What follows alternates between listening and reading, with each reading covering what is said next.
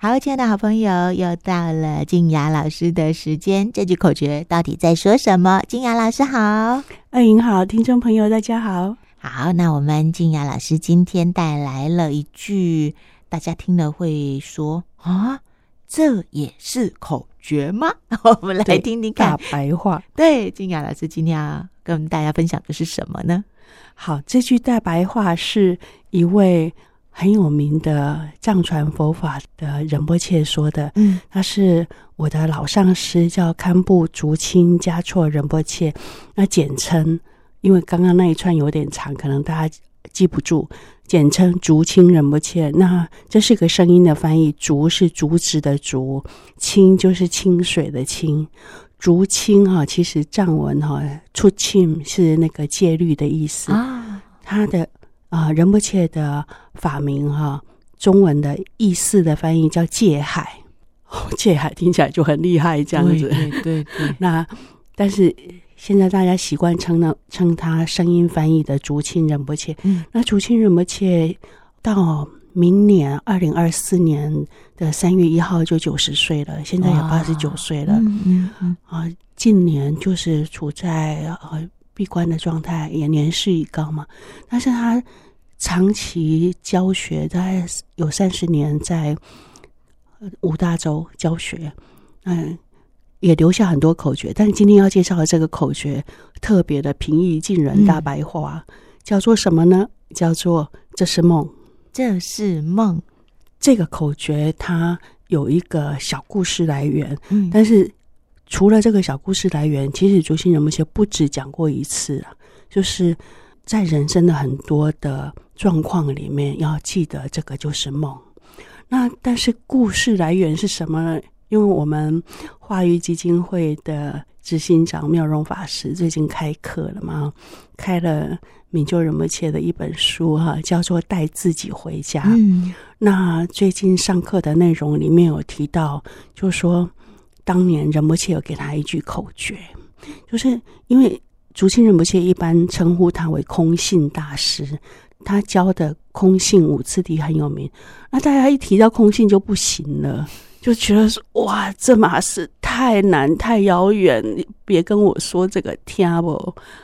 那有没有一种比较平民化、一听就懂的方式来说空性呢？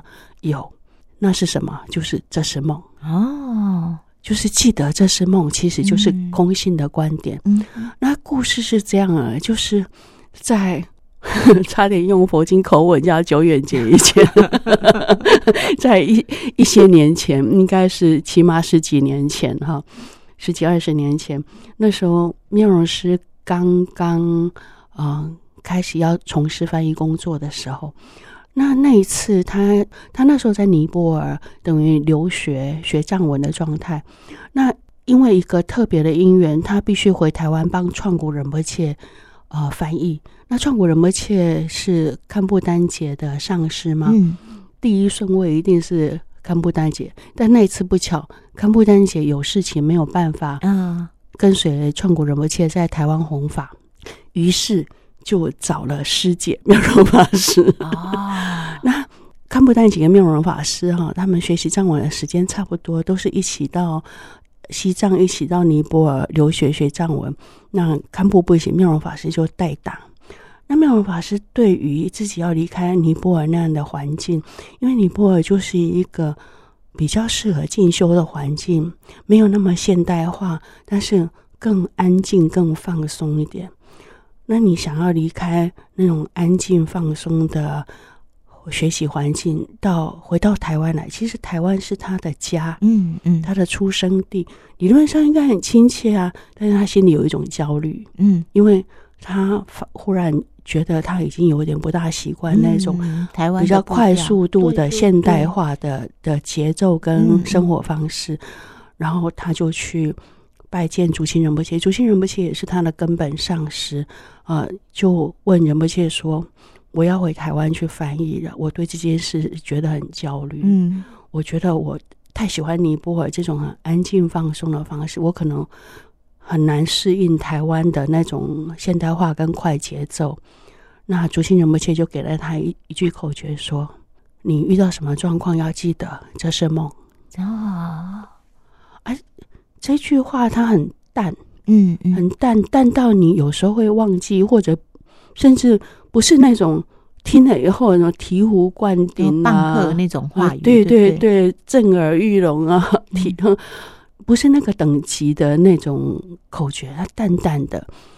淡淡的口诀，你要用上了才会有力量。嗯、那妙老师就说：“那他就带着口诀就回到台湾，然后开始啊，随侍创古仁波切，开始台湾到处弘法二十几天。嗯，那创古仁波切也是啊，藏传佛法噶举传承很重要的上师嘛，他所到的地方。”也是，然后弟子很多，学生很多，然后想要招待仁波切的功德主啊、呃，也很多。本来是一件好事，但对翻译来讲，其实好累啊、哦。对，就是饭也没办法好好吃，厕所也没办法好好上，然后你又要侍奉仁波切，又要帮法友翻译，有时候一顿饭你就是处在一种不停被打断、哦、工作，对对对，一直在工作。但是，这不是他最痛苦的，最痛苦的是有很多的应酬。嗯，但是所谓的应酬听起来有点不好听，但是其实对法友来讲，就是他们很高兴有机会能够供养仁波切吃饭。对，对他们来讲，哇，好荣幸，好难得，好高兴。嗯、然后于是就不停的劝劝菜，他们不停问问题，也不停劝劝妙老师吃饭。一顿饭不断被打断，问问题。啊，不断翻译，但是也不停的被劝吃饭。有时候已经饱了，人家又端了一碗在你面前，他又把它吃下去。嗯，吃到后来，他觉得好痛苦。我记得以前呢、啊，他曾经说，这种饭吃到后来都会到厕所去哭。哦，到这个程度，哦，你要知道，就是一个年轻人，嗯，然后他不想吃，他不能不吃，就是他连拒绝都不好意思说。对对对，人家是真的很热心，然后。某些华人或台湾人也会这样子，就是他展现热情，或者是有招呼你的方式，就是不断的劝你吃。哦，即使你已经吃饱了，他都会说这个很好，这个真的很难得，嗯、你要再吃一碗，哪怕半碗也好。嗯，然后他已经帮你端好了，你为了不浪费食物，你就把它吃下去，哦、勉强。然后吃到后来，他真的很不舒服，又累，然后又腻，对对，对，然后觉得好委屈 啊。他说他一开始其实。不记得这个口诀，一回去因为团团转忙了团团转，他忘了。直到后来，他真的觉得，在这样的不断的被喂太饱，然后过劳的工作，快要受不了的时候，他忽然想起来：哎，我不是有口诀吗？嗯，哇回台湾以前郑重其事的去问了仁波切，我怎么把它忘了？这是梦啊！嗯嗯，然后。他一想到这是梦，忽然好一点了，哎，就是有一种抽离感出来了。嗯、就是如果你做梦的时候忽然发觉这是梦，不管多痛苦的情境或多严重，你会忽然有一种局外人的感觉，对，就会觉得说，哦，那就是一场戏，嗯、一个梦嘛，嗯、没那么严重。那这个抽离出来的观点就。会成为一个解药，嗯嗯嗯，一个困境中的救赎，就没那么难难忍受。对，那他就靠着这个口诀撑过二十几天。那后来他自己的感受是，这比没经过这二十几天，对他的人生、对他的修行有更重要的意义，因为他真的把“这是梦”这个口诀用在他的状况里面，运用过，产生力量。然后会知道说，哦，如果你跟人家说空性禅修，人家觉得超遥远的，嗯，你就换句话说，告诉他这是梦，嗯，那用在生活里面的各种层次的问题，它会有力量，嗯，因为它有一种初步松解的效果，拉开距离，然后有一个局外人的观点出来，你会会发觉没那么严重，对对对，那这个初步松开它。就会让你多一点空间出来，心情的空间，或者是理性思考的空间出来，嗯、那事情就会好转。对，所以这是梦，它很简单，但是你真的去用它很有力量。嗯嗯，哎，所以每个人的。性格都不一样哦，有些人呐、比如说爱热闹的啊，又或者比较没有那么讨厌这种饭局的啊，哈，又或者比较能吃的、喜欢美食的，可能就体验不到 妙容是那段时间 那么难过。每每个人的那个罩门，对对对，不不同啊。是，然后你看，就是因为他可能平常吃就。吃的比较简单，嗯，又或者反正就是因为每个人个性不一样嘛，你看会吃到哭这样子。对呀、啊，就是如果你今天换一个，他就是很喜欢享受这种美食啊。因为有些人真的不喜欢人很多，有些人很享受人很多，所以我就觉得，哎，每个人会在什么事件上哦觉得辛苦，那个就是我们的功课。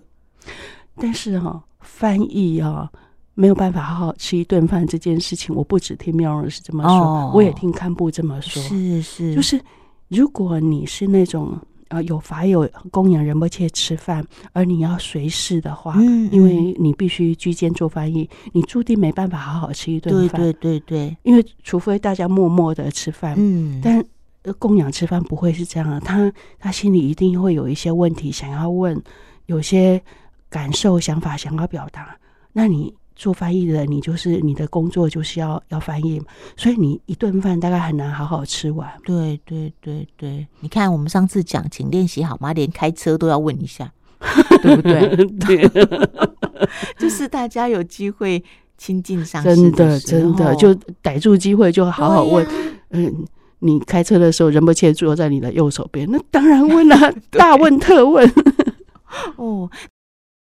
那所以金雅老师，像“这是梦”这句话啊，哦，嗯、如果运用在我们一般人的身上嘛，哦，嗯、大家也许对这句话没有那么深刻的的认识，嗯，那怎么样把它拿来也当成像妙容师这样一个解药，可以帮助我们觉得可能正在面临的那个事情，或又或者正在经历的那件事情，嗯，可以觉得不要那么重。我刚才一直在联想，如果比方说我遇到比较辛苦的事情的时候，我若跟自己说啊，它其实就是一场梦，嗯，人生就是一场梦，确实会有一种，好，那就是一场梦。那也许经历过这些，总是会有醒来的时候，会稍微觉得没有那么严重了，就你说的那种抽离感，然后，嗯，但是可能很多人会跟你讲说啊，就不是梦啊，我觉得我现在就是很清醒，我确实不是在梦里呀。有些人也会这样子啊。其实竹心仁波切真的非常常用哈梦的观点，嗯嗯嗯，来来做开始做回答。以前竹心仁波切曾经自己自问自答哈，嗯、就是在上课的时候闭关的时候说：如果你掉到粪坑里面要怎么办？嗯嗯嗯嗯，是努力爬出来，用力把自己洗干净吗？其实都不用，你只要认出这是一场梦就好了。你就什么事都不用做，就放下放松，因为粪坑也不就是一场梦而已。哦、那人生有很多像粪坑一样的情境，嗯，被冤枉啊，对对，对，或者是有一些意外的情境发生了，你完全不想它发生，但它发生了，嗯，那怎么办呢？记住这个观点，就是这是一场梦。大家可能会觉得说。然后呢，比如说该付出的钱我还是要付，对对对，然后这场像粪坑一样的关系，他还在纠缠着。对对对，其实有时候我们粘上去跟抽离出来，它产生的力量不一样。嗯，我们有时候会事情越搞越糟，通常就是没有距离粘太紧了。嗯嗯嗯，如果有时候我们能够以一个局外人的观点。第三者的角度看事情，其实就会得到另外一个角度的智慧，你就会有多一些空间，多一个思考的角度来来看待事情，嗯嗯、你的机会会比较多，嗯，你的痛苦指数会下降，嗯嗯。那真的，如果你记得，你当然不是在睡觉了。但是睡觉那是小梦，嗯，这个人生是个大梦，大家应该都听过这个观点。对对对，那只是大家听归听，就把它当成一个概念，很少真的用这个观点来当成自己问题的解药。嗯、那主心人不切的建议是，其实我们人生有或大或小，像粪坑那样的情境，那要记得你不用努力爬出来，也不用用力把自己洗干净，你就记得这是一场梦，认出这是一场梦就行了。啊哈，我们就只要做这件事情，就只要这样跟自己说，对，然后你就可以放下放松了。但是认出这是一场梦，它还是有程度啦。嗯嗯嗯，就是说脑袋概念式的想起这个口诀。然后稍微觉得好像有一种拉开距离、跳开来，产生第三者的观点，这是初步啦。真正的认出一场梦，那是一个实修境界。嗯嗯嗯，就是真的对空性有了真正的感受、体会，甚至了悟。那那又是不一样的，他是真的认为这是一场梦，跟我们脑袋是洗脑式的说这是一场梦，完全不一样，力量不同。是，但是我们我们这种老百姓 死老百姓，就只能先从先从概念式进手开始，其实有。认识这个观点本身，其实就拿到一个初步的解药。只要还记得用，嗯、像妙容师也不是第一时间就记得，嗯，因为忙碌会让你忘记口诀。对，那有时候人会被逼到一个某种小绝境的时候，才会觉得啊，我死心了，我要我要把我所学的东西拿来用，对，就是要到躲到厕所去哭这个程度，你才会把口诀拿来用。嗯，这也很真实。我们有时候顺境的时候，不太不太使用这些东西。没错，没错，就是人生就应该一路这样 smooth 平顺下去，但不会太久啦。嗯嗯，起起伏伏才是人生呢。是，遇到大小状况也记得拿来用。不过这句话大家听起来好像都是用在坏事上面嘛。就是如果是好事的话，大家。我会想说，这是一场梦，没关系，但不要醒来。其实以那个苏菲哈，呃，就是在这苏菲就是西方的西方对称呼智者哈。嗯，我记得是那种穆斯林世界称称智者叫苏菲。苏菲有一句话哈，他有一个国王在登基以前哈，呃，请求苏菲就是这个智者哈。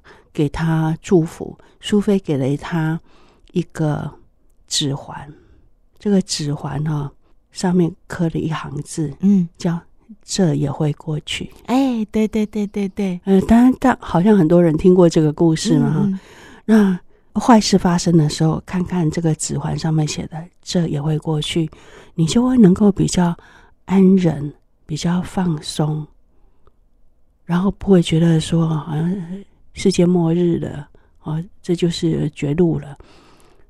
告诉自己，这也会过去。但是我要说的是另外一面，好事发生，嗯、你的人生的高光时刻。对，不要觉得说坏事是梦，但好事是真的。对对对，好事发生，人生的巅峰状态、高光时刻发生的时候，要记得。同一个指环上面还是写着“这也会过去”。对，那也就是说，我们坏事的时候很乐意把它关成是一场梦，嗯，超乐意的。但是好事发生的时候呢，还能记得那是一场梦吗？我们可能比较不乐意。对对对，对坏事是梦，但好事是真的。哎，所以这两个“这是梦”可以把它等同于“这也会过去”吗？不大一样的观点。嗯。但是，似乎具有同样的效果。